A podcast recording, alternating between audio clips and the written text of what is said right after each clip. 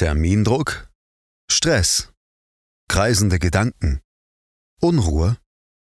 Lasea, der pflanzliche Ruhestifter. Mit einem speziellen Arznei-Lavendelöl hilft Lasea gegen innere Unruhe, Angstgefühle und daraus resultierende Schlafstörungen. Beruhigt ohne tagsüber müde zu machen und entspannt so für eine erholsame Nacht. Zu Risiken und Nebenwirkungen lesen Sie die Packungsbeilage und fragen Sie Ihren Arzt oder Apotheker. Vita Talk. Fühlen, hören, verstehen. Der Podcast rund um Vitalität und Gesundheit von praxisvita.de. Mit Antje Radünz.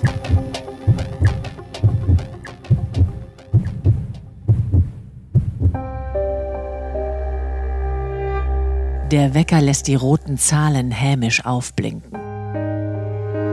Seit Stunden starrt Jule auf das Display. Inzwischen ist es halb sechs Uhr morgens und wieder hat sie in dieser Nacht kein Auge zugemacht. Dabei muss sie doch. Seit ein paar Tagen klopft ihr Herz noch schneller als sonst und sie ist ununterbrochen nervös. Ihr Kopf glüht und sie bekommt schlecht Luft. Doch fürs Kranksein hat die 29-Jährige keine Zeit. Ich fühle mich leer und stumpf. Nachts werde ich wach, völlig durchgeschwitzt und denke an all diese Aufgaben, die noch unerledigt sind. Einschlafen kann ich nicht mehr. Jule geht natürlich trotzdem zur Arbeit. Und nur wenige Tage später bricht sie im Büro zusammen. Beim Arzt weint sie unaufhörlich und die Diagnose lautet Burnout. Ursprünglich ist der Begriff Burnout, der eigentlich aus dem Englischen kommt und ausbrennen heißt, ein rein technischer und kommt aus der Luft- und Raumfahrt. Dort bedeutet Burnout nämlich sowas wie den Brennschluss einer Raketenstufe beziehungsweise besser formuliert den Ausfall eines Flugzeugtriebwerkes. Oder in der Kernenergie wird mit Burnout das Durchbrennen von Brennstoffelementen aufgrund von Überhitzung bezeichnet. Bei uns Menschen heißt es, die Leistungsfähigkeit ist kollabiert. Im strikten Sinne handelt es sich beim Burnout-Syndrom jedoch um keine Krankheit, sondern um einen Zustand körperlicher, psychischer und geistiger Erschöpfung, der durch normale Erholungszeiten nicht mehr kompensiert werden kann, erklärt der Frankfurter Psychoanalytiker Hans-Jörg Becker. Exakte Zahlen über die Verbreitung liegen allerdings nicht vor. Alle Fachleute aber bestätigen, Burnout ist zu einem Massenphänomen geworden. Jeder Neunte leidet in Deutschland darunter schätzen Betriebskrankenkassen. Wir wollen heute darüber reden und das tun wir mit Dr. Peter Neu. Er ist Chefarzt der Klinik für Psychiatrie und Psychotherapie am Jüdischen Krankenhaus in Berlin. Schönen guten Morgen. Das Burnout-Syndrom. Viel zitiert, vieles drüber geschrieben worden. Jeder hat das schon mal gehört und wahrscheinlich auch diesen Begriff schon mal benutzt. Und trotzdem ist es sehr, sehr schwierig zu erklären, was ist es denn überhaupt? Können Sie einen kurzen Überblick geben? Die Definition schon, Sie merken, dass ich da zögere, ja. ist uneinheitlich. Darum fällt mir das in der Tat schwer, einen Überblick zu geben. Der Begriff wurde in der Tat schon vor vielen hundert Jahren in einer, natürlich nicht in dieser englischen Version, aber durchaus in Umschreibung verwendet. Und man würde dann im weitesten Sinne einen Zustand beschreiben, in dem man das Gefühl hat, dass die eigenen Kräfte erschöpft sind, dass man nicht mehr äh, in der Lage ist, ähm, alle Aufgaben zur eigenen oder fremden Befriedigung zu bewältigen, dass man ähm, eigene Bedürfnisse vernachlässigt und dann, und da sind wir schon beim Problem, sich krank fühlt. Und mhm. darüber wird man noch diskutieren müssen, inwieweit man da sagen kann, ich fühle mich tatsächlich krank.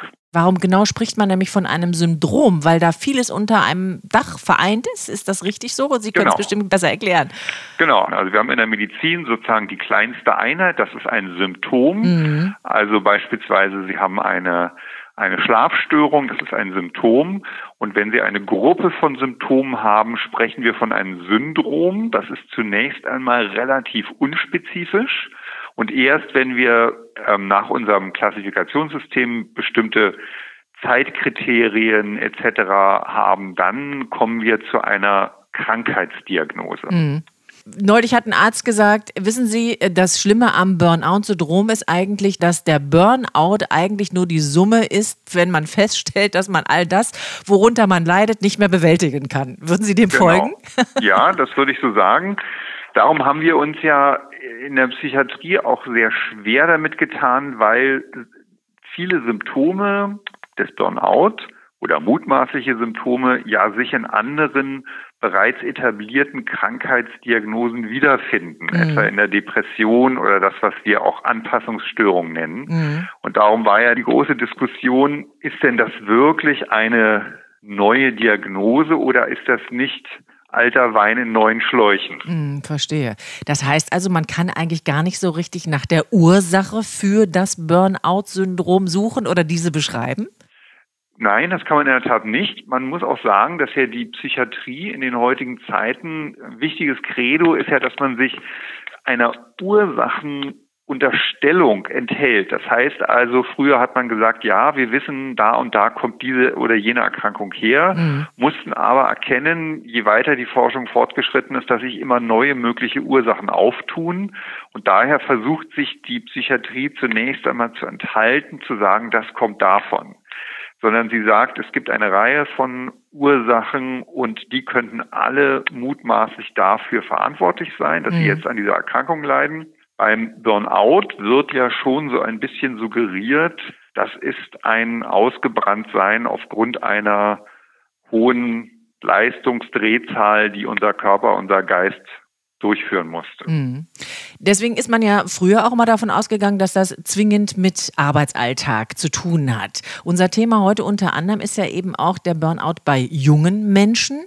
Also muss es ja auch Gründe dafür geben, die jenseits der Arbeitswelt liegen. Dennoch gibt es, ich glaube, 3,7 Millionen Fehltage sind alleine, glaube ich, im Jahr 2017 festgehalten worden von den Bundesämtern. Jeder dritte Fall äh, von Berufsunfähigkeit geht auf psychische Erkrankungen zurück. Also irgendwas muss ja dran sein an diesem Burnout-Syndrom.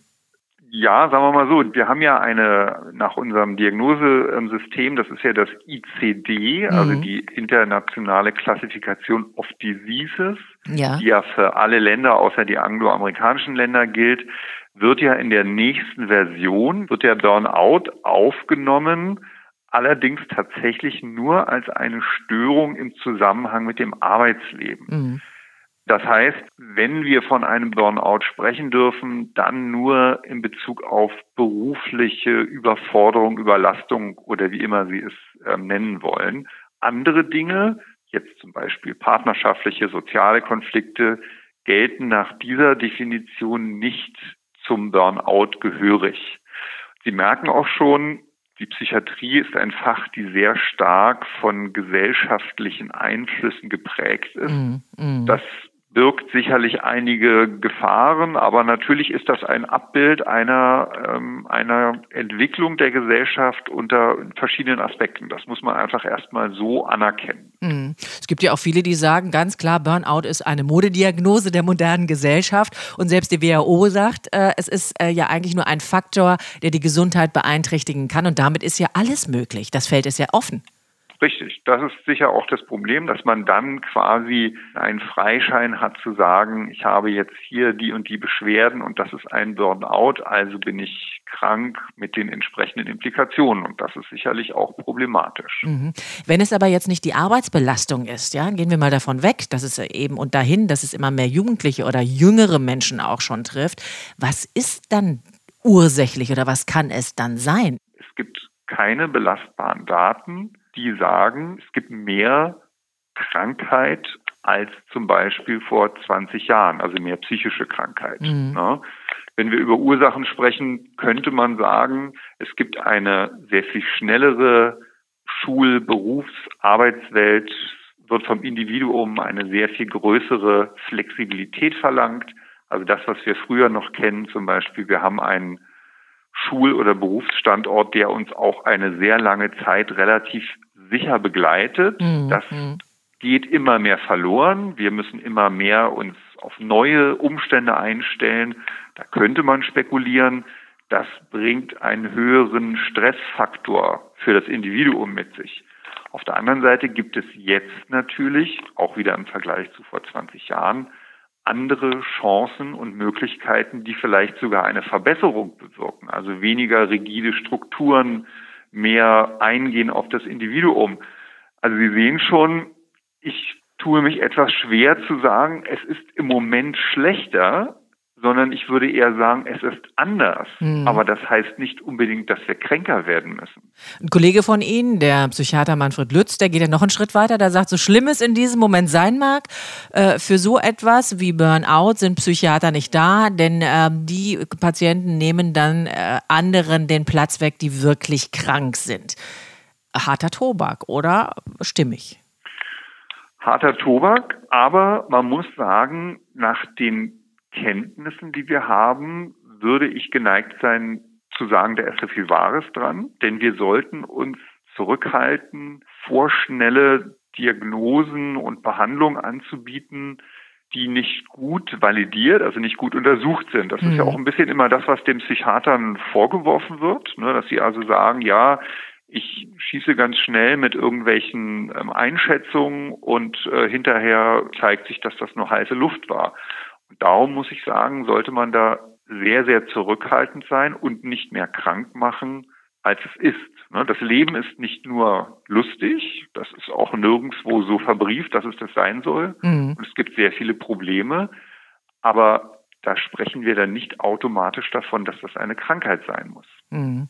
Vielleicht müssen wir noch mal gucken, wo ist das Huhn und wo ist das Ei? Denn ich glaube, in der Gesellschaft hält sich hartnäckig so diese Verdrehung. Sie haben es ja vorhin gesagt, was Symptom und was ist Syndrom. Aber Störungen wie Depression, Suizidgefahr äh, und so weiter werden ja gerne dem Burnout zugeordnet. Aber das ist doch gar nicht nach Ihrer Ansicht und nach Ihrer Fachkenntnis richtig, sondern es ist eher umgekehrt. Ja, ich denke, man muss hier allerdings noch eine Veränderung mit ins Kalkül einziehen. Die Bereitschaft für psychische Erkrankungen oder vielmehr die Bereitschaft, diese als solche anzuerkennen, ist ja glücklicherweise in der Tat größer geworden. Mhm. Und das ist sicherlich auch ein Einflussfaktor, dass wir mehr unser Augenmerk auf psychische Erkrankungen richten und das nicht mehr so ein Stigma ist, wie es noch vor 10 oder 20 Jahren gewesen ist. Mhm. Gleichzeitig, das ist ja auch immer so ein bisschen, was dem Burnout-Begriff vorgeworfen wird, scheuen wir uns immer noch vor Begrifflichkeiten wie Depression, weil die eben immer noch so ein bisschen die Aura des Schwachen um sich tragen, mhm. wohingegen eben der Burnout eher der Leistungsstarke ist, der dann irgendwann mal ob seiner großen Aufgaben zusammenbricht. Mhm. Und das könnte eben so ein bisschen einerseits die Bereitschaft sein, ich kümmere mich mehr um psychische Erkrankungen und anerkenne sie, aber habe gleichzeitig doch noch so ein bisschen Angst, sie als eine Krankheit oder Schwäche zu sehen. Ja, alles, was nicht sichtbar ist, ist in unserer Gesellschaft noch nicht so richtig anerkannt. Ich glaube, das ist auch ein großes äh, Manko dieser psychischen Erkrankungen, dass das einfach noch so tabuisiert ist, wie Sie es gerade schon gesagt haben. Man sagt das eben nicht gerne. Und man kann besser einen Armbruch erklären, weil er sichtbar ist, als das, genau. was in der Psyche und in der Seele vor uns geht. Dabei gibt es so viele. Ja, also die Zahlen sprechen ja dafür, dass ganz, ganz viele Menschen tatsächlich unter psychischen Erkrankungen leiden. Das ist richtig, ja. Kommen wir doch zu dem wichtigen Punkt. Was gibt es denn für Gegenmaßnahmen, für Interventionen oder noch besser, viel früher? Wie fange ich an, mich präventiv zu verhalten? Da sind wir wieder bei dem Grundproblem. Anerkenne ich Burnout als eine als ein Syndrom oder tue ich es nicht? Mhm. Man würde generell sagen, wenn wir von psychischer Erkrankung sprechen, da sie viele Einflüsse hat, gibt es tatsächlich auch Ursachen, die ich selber nicht beeinflussen kann zum Beispiel eine genetische Disposition. Mhm. Da kann ich tun, was ich will. Da kann ich keinen Einfluss darauf ausüben. Andere Dinge natürlich kann ich tun. Das sind relativ unspezifische, aber nicht zu unterschätzende Dinge wie ausgeglichener Tag-Nacht-Rhythmus, Verzicht auf ähm, Drogen oder Substanzen, Sport und Bewegung, gesunde Ernährung und eben immer die Möglichkeit auch der Ruhe und des Rückzuges. Das klingt jetzt so banal, aber hat dennoch generell auf die Gesundheit einen sehr positiven Effekt. Mhm. Aber da wir eben, zumindest nach dem, was wir gerade gesagt haben, Burnout ja nicht als eine spezifische Erkrankung zumindest jetzt noch nicht sehen können, kann ich auch nicht behaupten, dadurch würden sie einen Burnout verhindern. Aber es ist ihre generelle körperliche und psychische Gesundheit mit Sicherheit von Vorteil. Mhm. Das sind doch sicherlich auch die Ratschläge, die man bekommt, wenn man mittendrin steckt, oder? Ganz genau, so ist es ja. Und wenn es dann, sagen wir mal, in einen Bereich geht, wo ich jetzt schon auch tatsächlich von Erkrankung sprechen würde, sind natürlich die Mittel, die wir als Ärzte und Psychotherapeuten zur Verfügung haben, überlegen, ist eine Psychotherapie sinnvoll oder ist gar eine medikamentöse Behandlung oder ähnliches sinnvoll. Und dann würde ich aber schon das nur machen, wenn ich dann eben auch von einer validen Diagnose sprechen würde, also beispielsweise einer depressiven Erkrankung. Wer ist denn der richtige Ansprechpartner? Oder was sind die richtigen Schritte, die ich tue, wenn ich für mich feststelle oder zwangsläufig feststellen muss, weil ich zusammengebrochen bin, ich bin jetzt nun in einer Situation, wo ich nicht mehr weiß, wie ich den Tag bewältigen soll. An wen wende ich mich dann zuerst? Ist es der Hausarzt, der mich dann weiterleitet oder gibt es da von Ihnen besondere Tipps und Ratschläge, wen man aufsuchen kann? Also sowohl der Hausarzt ist sicherlich ein wichtiger Ansprechpartner oder Psychiater. Oder der Hausarzt würde dann eben sagen, jetzt ähm, gehen Sie mal zum Psychiater. In einigen Firmen wäre zum Beispiel auch der Betriebsarzt eine erste Anlaufstelle. Viele haben ja natürlich auch eine Hemmschwelle, zum mhm. Psychiater zu gehen. Das mhm. ist auch nur so ein Problem. Und darum werden die sich vielleicht erstmal an den Hausarzt wenden und der wird dann weiterleiten. Ähm, aber das ist dann völlig in Ordnung. Mhm. Aber da müssen wir jetzt ein neues Feld aufmachen, denn Oft höre ich auch im Rahmen ähm, von Interviews etc., ja, das ist ein guter Rat, aber wenn ich denn dann dringend einen suche oder einen gesucht habe oder meine Situation war so, dass ich einen brauchte, dann fand ich niemanden, der für mich direkt zur Verfügung war. Also das ist ja das nächste Problem, was dann auf uns zukommt.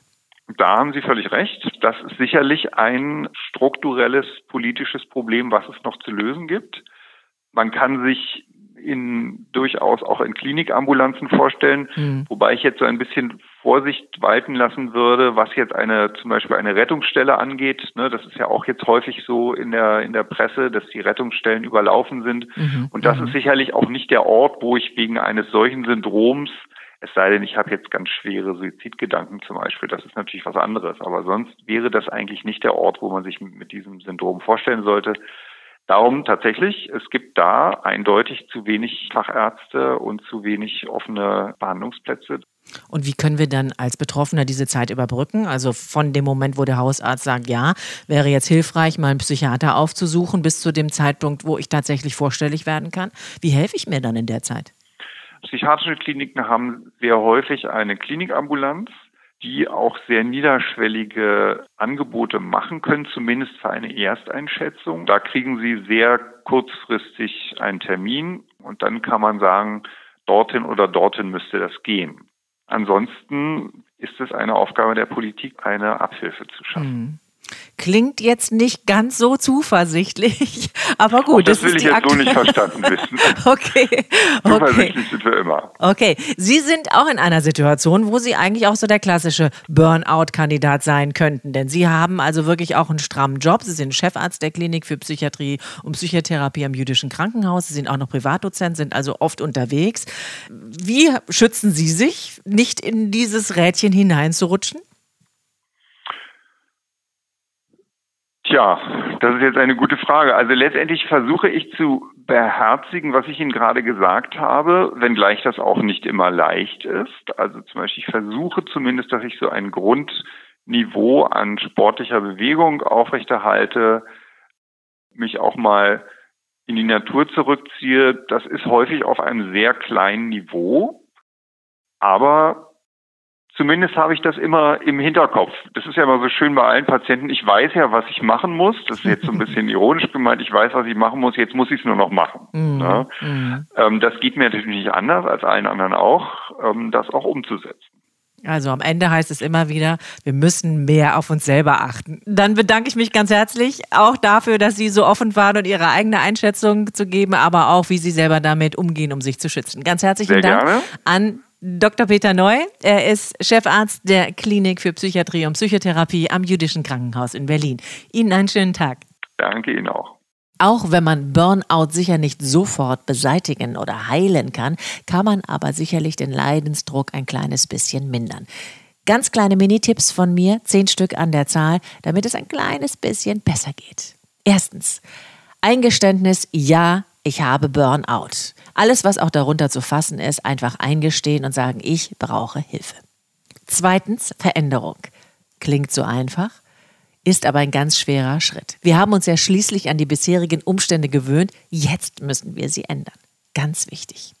Nummer drei, Schritt für Schritt. Heißt, nein, nicht alles auf einmal, sonst haben wir das nächste Problem. Step by Step. Also ganz kleine Schrittchen machen, vielleicht einfach mal nur sagen, heute Abend gehe ich eher ins Bett, vielleicht ist das schon der erste Schritt. Viertens, ein Schritt zurück. Oh je, rufen jetzt die meisten. Klar, wir wollen ja nicht zurück, sondern wir wollen nach vorne. Zurücktreten heißt in diesem Falle, sich verabschieden von dem Gedanken, alles alleine bewältigen zu müssen. Wirklich einfach mal kürzer treten. Fünftens, nein. Ja, sagen Sie tatsächlich Nein. Egal in welcher Situation Sie gerade sind. Es hilft, um sich nicht zu überlasten. Versuchen Sie es mal. Sechstens, Ernährung. Müssen wir gar nicht lange drüber reden. Alle, die im Stress sind, ernähren sich ungesund. Das muss geändert werden, um auch von innen für unseren Körper was zu tun. Siebtens, einatmen, ausatmen. Einatmen, ausatmen ganz gezielt, ganz konzentriert, wirklich öfter mal machen. Am besten an der frischen Luft. Achtens, Entspannung. Klingt auch so einfach, wenn man im Hamsterrad drin ist, geht das überhaupt gar nicht, ist aber super wichtig und schnell wirksam. Auch wenn es erstmal nur kleine Schritte sind, wenige Minuten, in denen man nichts tut, es werden irgendwann mehr und man erlaubt sich auch länger zu entspannen. Neuntens, Autopilot ausschalten. All das, was wir uns lange antrainiert haben, muss jetzt ein bisschen umgelenkt werden. Also heißt es, negative Gedanken bewusst wahrzunehmen und zu überlegen, wie wir zu positiven Alternativen dazu kommen. Ganz wichtig als letztes, zehntens, Kontakte pflegen. Alle, die im Stress sind, neigen dazu zu sagen, ich habe keine Zeit und schon gar nicht mehr Zeit, mich mit Freunden zu treffen, zum Sport zu gehen gemeinsam, irgendwas gemeinsam mit anderen Leuten zu machen. Das Step by Step unbedingt wieder ändern, denn dadurch kommen wir auf andere Gedanken und auch in Situationen, in denen wir uns etwas Gutes tun. Ich habe im Vorfeld zum Thema etliche Bücher gewälzt. Einige davon möchte ich Ihnen wirklich ans Herz legen. Die Infos dazu finden Sie in der Beschreibung dieser Folge auf praxisvita.de oder in Ihrer Podcast-App. Ich bin Antje Radüns. Bleiben Sie gesund, positiv und unbedingt entspannt. Passen Sie gut auf sich auf.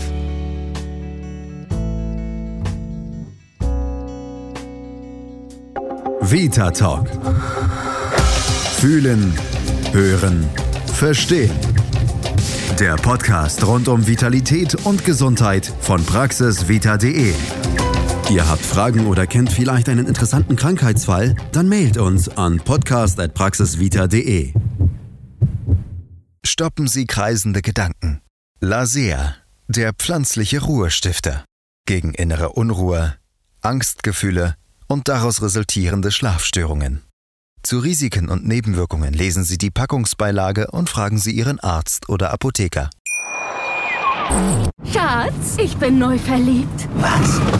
Da drüben. Das ist er. Aber das ist ein Auto. Ja, eben. Mit ihm habe ich alles richtig gemacht. Wunschauto einfach kaufen, verkaufen oder leasen. Bei Autoscout24. Alles richtig gemacht.